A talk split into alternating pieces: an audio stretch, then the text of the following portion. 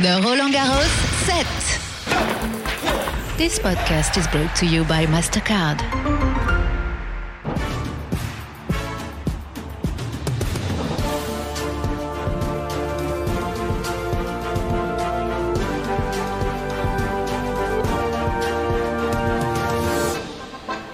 Is day 10 of the second Grand Slam of the year, Roland Garros, and as we reach the quarterfinal stage, we continue to have sun, spectators, and great tennis.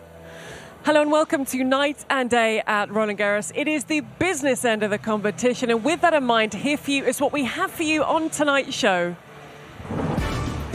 Sabalenka stays in the race to be world number one. Djokovic reaches his 45th Grand Slam semi final. And it's the ticket to have the Roland Garros night session.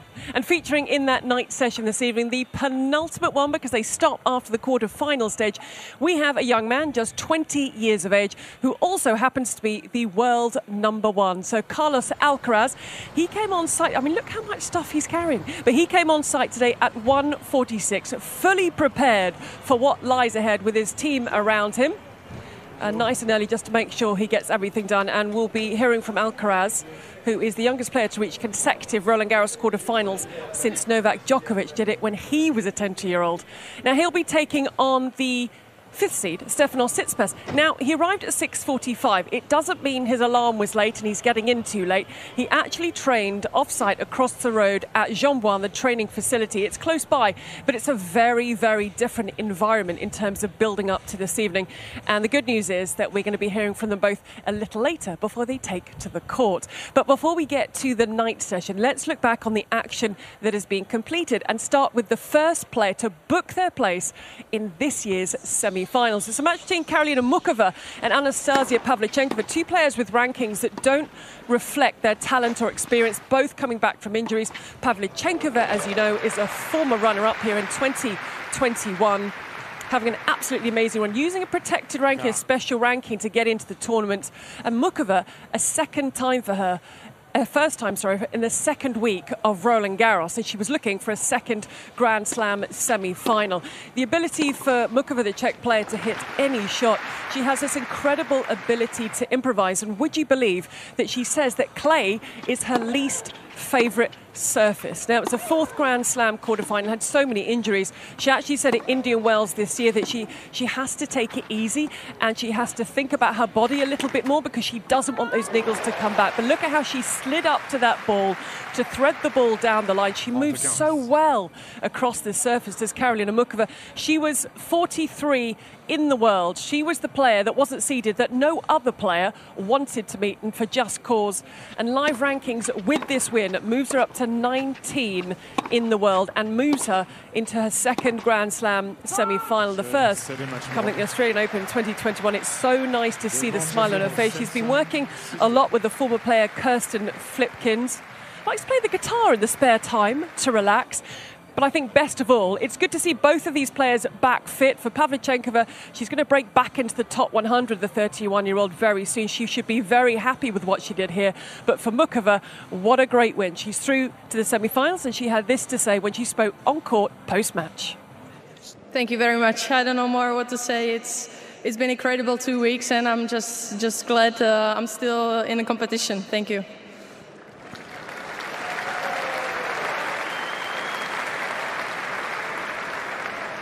You played a very uh, solid first set with break and break back and finally won it. How important was this first set? Very important. I yes, think it I was, guess so. Yeah. Uh, I'm glad that I, I, didn't sort it out, and I'm glad that I that I was able to break her, and then, then I played with the wind. It was a little bit windy, uh, so I'm yeah very important, and I'm and I'm glad uh, it it happened that way. Muchova to face the winner of Aryna Sabalenka, the world number two, and Alina Svitolina, another player here on a protected ranking, playing her first major since becoming a mum. Now, the first set for Sabalenka 6 4. Sabalenka broke on the first break point at 5 4. She closed out with her first set point. The early stages, though, of this second set now, that were the players trading breaks, went a little bit off the ball, Sabalenka, and the defence of Svitolina was just drawing the errors from the Belarusians. So a topsy turvy, middling part of this second set. First Roland Garros semi-final, Aryna Sabalenka was looking for. She's also looking for her 34th match win of 2023. They hadn't met since 2020, and their head-to-head was tied at one apiece, but so much has happened to both the respective players since, with Alina Svitolina becoming a mum and Aryna Sabalenka becoming a Grand Slam champion. But with this win, a 12th straight Grand Slam win for Aryna Sabalenka. And as I mentioned, 34 wins for the year. That is one more than she picked up in the whole of 2022. She closed it out with her second match point, and would you believe only three women have won their first five or more Grand Slam quarterfinals in the Open era. She joins with her five wins from five, Ann Jones with six, and Chris Evert with 48. So Aryna Sabalenka is in very, very good company. She's still on course to be world number one and to be Roland Garros champion. We will hear from Alina Svitolina shortly in her press conference, but first off, on court, your winner, Aryna Sabalenka. Yeah, I totally agree with you. She's such a tough opponent, moving well, and uh, what she's doing after giving a burst, it's, it's impressive, and uh, big respect to her. Uh, but yeah, it was tough match, and I'm super happy with the win. And atmosphere was uh, was amazing. Thank you so much for for being here and supporting us. I mean, I, we all know that you're waiting for Novak, but still, I'll, I'll, I'll take it like it's for me. Thank you. Thank you.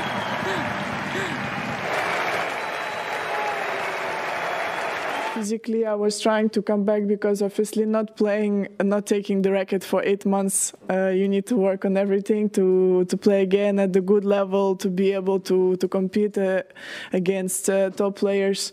Try to you know to to improve everything starting from the serve uh, and uh, ending with the uh, physical, mental conditions. You know, everything is just has to be started again, uh, and uh, th- that's why I'm really proud of the of these past days that I've been playing lots of intense matches, a lot of matches where I showed a good level of tennis, and uh, yeah, just uh, lots of things positive from this from these matches that I played in Strasbourg and here, of course.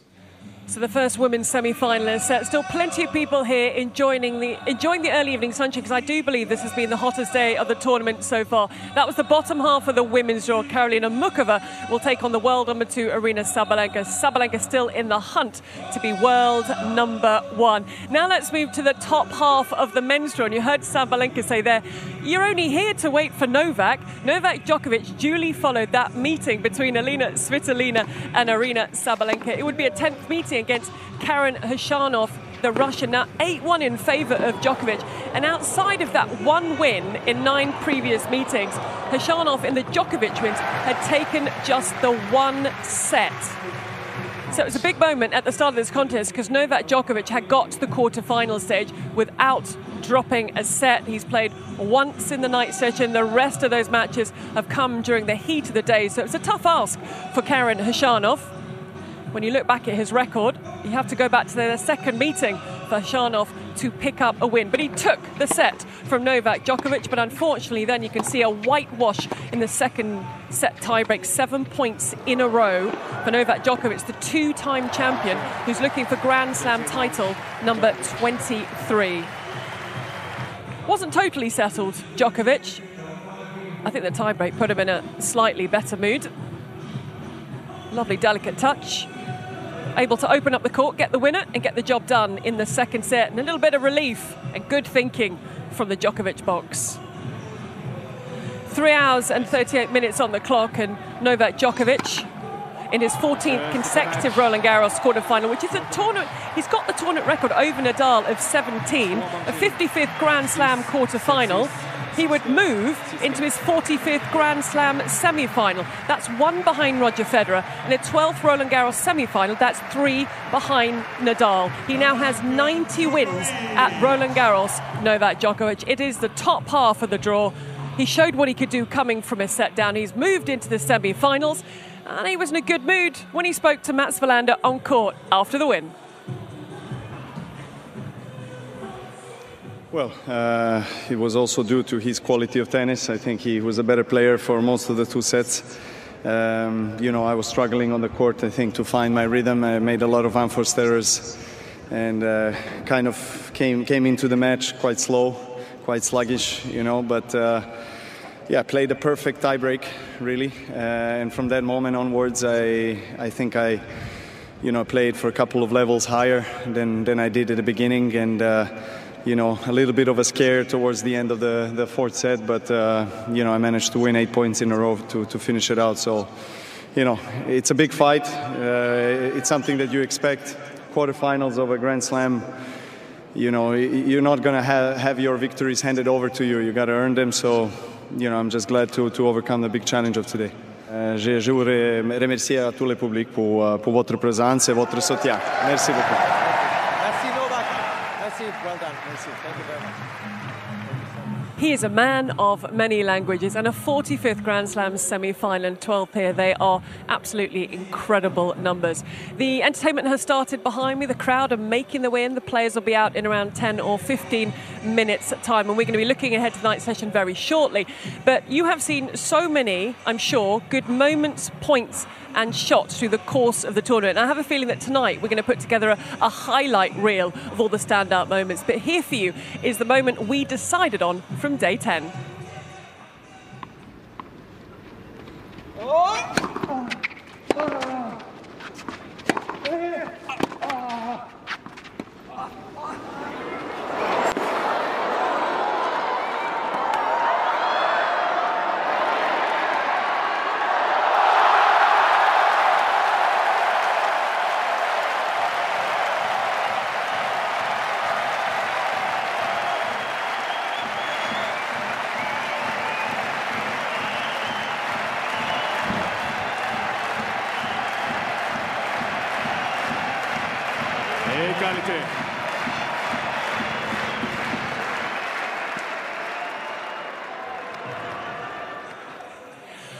If you get it done with a tweenie, it's always going to qualify for moment of the day. Well done to Karen Khachanov. Now, we saw the players tonight session arrive a little bit later. Remember, we pointed out that Stefanos Tsitsipas has been preparing off-site across the road at the training facility Jean Bouin. For the world number one, the 20-year-old Carlos Alcaraz, he was getting it all done here. So he arrived at quarter to two, and then he was in the gym. His coach Juan Carlos Ferrero just, I think he's looking up at one of the screens there. This was 4:47, and that stretching's not actually as easy easy as it looks, but it's the preparation that these players, it's the stuff you don't actually normally see, but it's what they go through. Don't just walk out on court. They spend so long getting their bodies just right to try and avoid injuries. They all have their different routine, different things that work for them, different things that they need to work on. But there was a good amount of time spent in the gym, and as you can see, there's not many people in it as we're getting down to the final stages of this competition. So Carlos Alcaraz, age 20, in the gym a little bit earlier. Now, I hope you've been enjoying our Never Have I Ever series as much as I enjoyed putting the questions to the players. The good news is that we have more to come. So here for you, the latest series of revelations. Who is that? Ugo Humbert. No way, really?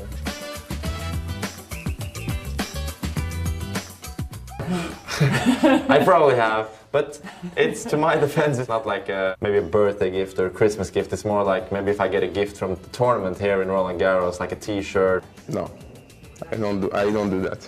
You're sure, yeah? Not even a tournament gift, something. Oh, of course, tournament gift. but this is to make my friends happy. I have. I mean, Roland Garros last year I had like 10. And I, uh, not 10, maybe not 10. I didn't have enough room in my luggage. I don't know, five, six for sure. Okay. It's not too, we've had more, so that's good. Ah, yeah? Yeah. Okay. What, no. Ah, si, si, si. Ah, si, si, ah, si, yes, yes. Uh, how, combien, how many? A lot, but all the Grand Slam. Yeah, but what? Because I like to give uh, some gift to my uh, friends. Everybody said yes when it came to taking more than one tournament towel away with them. Now, earlier today, the 17th edition of the wheelchair tournament got underway here at Roland Garros, and in a change in the singles event, they've actually expanded it from 12 players to 16. And leading the way for the women was world number one, Diede de Groot. Now, she is bidding to win, and these numbers are quite phenomenal. Her 10th consecutive Grand Slam title. She's a two time defending champion at Roland Garros and a three time singles champion overall. Absolutely phenomenal, Diede de Groot, what she is doing in the sport. And today, she reached an impressive an incredible milestone by beating her opponent, the Frenchwoman Emmanuelle March, 6-2, 6-2. She made it, you can see in the back of the shirt, 100 consecutive, imagine that, 100 consecutive two-level wins with a trophy presented by tournament director Amelie Mauresmo stunning numbers. But she has a way to go to match her countrywoman Esther Vergeer, who went on a 470 match win streak. Look at that bunch of flowers. Have you ever seen anything bigger? That is impressive, but it's deserved for 100 consecutive match wins. Alfie Hewitt's got a way to go to get there, but he's the top seed in the men's competition. He was up against the Dutch player Tom Egberink, and Hewitt, like de Groot, is looking to win a fourth Roland Garros singles title. Now, Hewitt won the title here. 2017 was the first time he loves playing on the clay. Then 2020 and 2021. Didn't reach the final last year. Shingo Kunieda came away with the title. Shingo Kunieda has since retired and does hold the record, the Japanese player, for the most singles titles at Roland Garros at eight. But I'm sure it's a number that Alfie Hewitt is eyeing up. And this is the perfect start against Egberink to his challenge. He'll also be contesting the doubles with his partner Gordon Reid. And there was a win for Gordon Reid. And you can keep up to date with all the results and when the matches are via RolandGarros.com. There's also an app that you can use to follow all the action here at Roland Garros. But a really good day. There is still tennis being played across the courts, across the site on day 10 at Roland Garros. Now, ahead of the night session, we thought, before we get stuck into that, it would be good to round up the moments from, shall we call it, the day session. We all know that Paris is the city of love, and, and the love is there even when I'm on the court.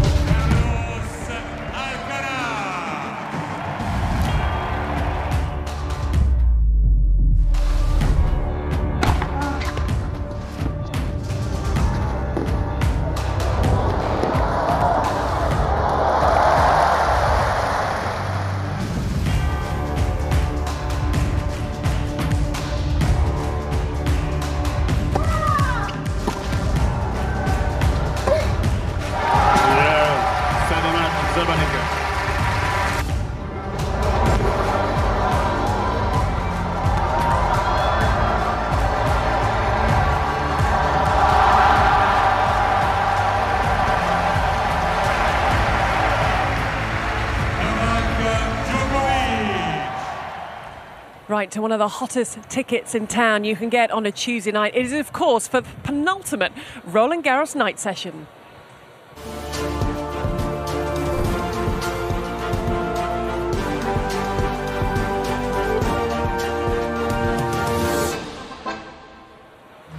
And this evening for you, we have a fifth meeting, a repeat of this year's Barcelona final between the number one in the world, Carlos Alcaraz, the number five, Stefanos Tsitsipas. And we've been following their journey for you since they arrived on site a little bit earlier. We saw Carlos Alcaraz in the gym. Now we're going to take a look at their final training session. And again, you're going to see the contrast between the two. We'll start with the world number one and look at that round of applause because this was, this was in fact a public training session.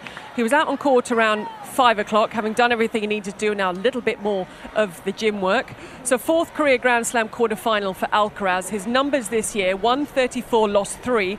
He's 24 and 2 on the clay, and he's also picked up four titles this year. The youngest player to reach back to back Roland Garros quarterfinals since Novak Djokovic in 2007. And again, this practice played out in front of full stands. He would sign autographs and, and pictures at the end and have that trademark smile on his face. And we were very lucky that once training was complete, we got to get a few words with the world number one. I think uh, everybody wants to see this this match. You know, both uh, uh, we are, we are coming playing playing at such a great level, high quality. So uh, I think everybody gonna gonna enjoy this this match, and of course, uh, talking about myself, I'm gonna I'm gonna enjoy I'm, I'm gonna enjoy this match.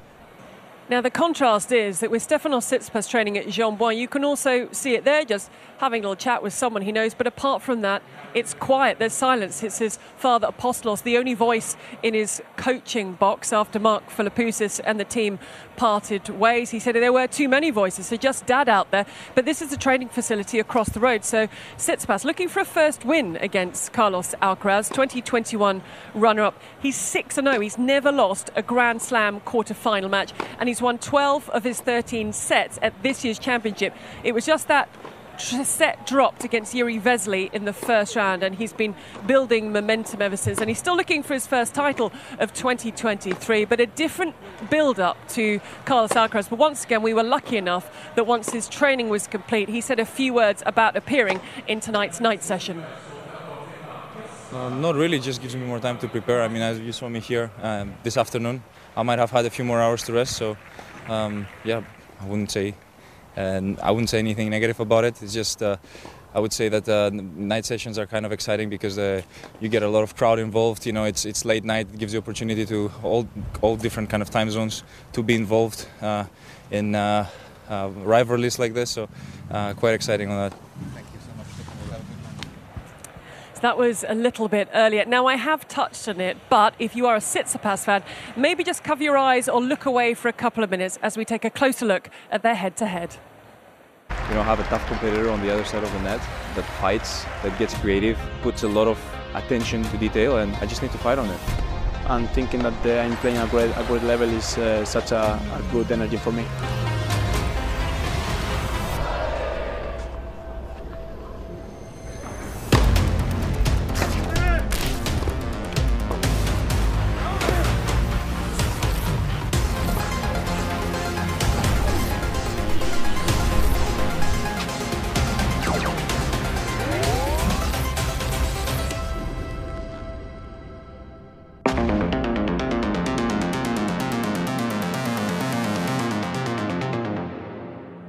Now we are very close to the players walking out on the court. You can see there Philippe Chatrier. But firstly, by the end of tomorrow, the semi-final lineups will be complete. Ons starts things off against Beatrice Haddad-Maia, a third meeting between the two. 6-0 Swiatek against Coco Gauff, a repeat of last year's final. Then Sasha Zverev, Thomas Etcheverry and Holger Rune against Casper Ruud, a spicy rerun of last year's quarterfinal in the final night session. But now to the moment we've been waiting for the arrival of the players onto Philippe Chatrier for the night session.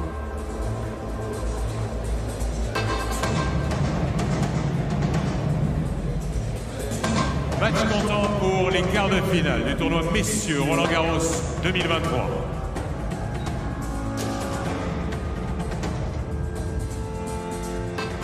Premier jour entré sur le cours et cinquième mondial aujourd'hui. Il était finaliste ici en 2021. Il est grec, Stefanos Tsitsipas.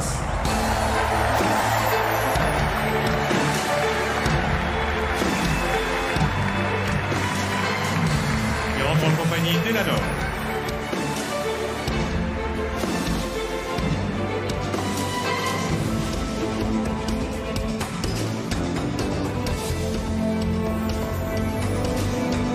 Et il s'est opposé à celui qui n'a que 20 ans, déjà vainqueur d'un grand chelem. L'US Open l'an passé, il est espagnol, numéro 1 mondial, Carlos Alcaraz.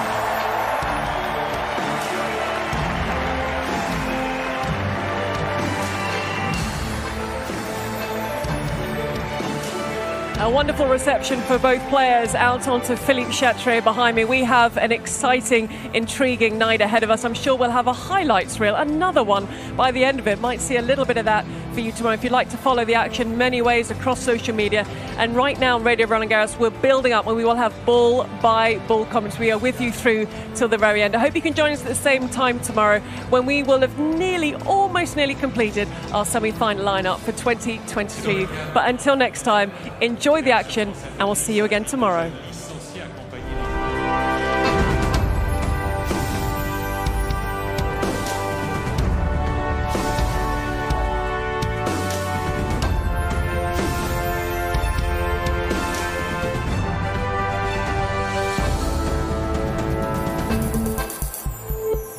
The Roland Garros set. This podcast was brought to you by MasterCard.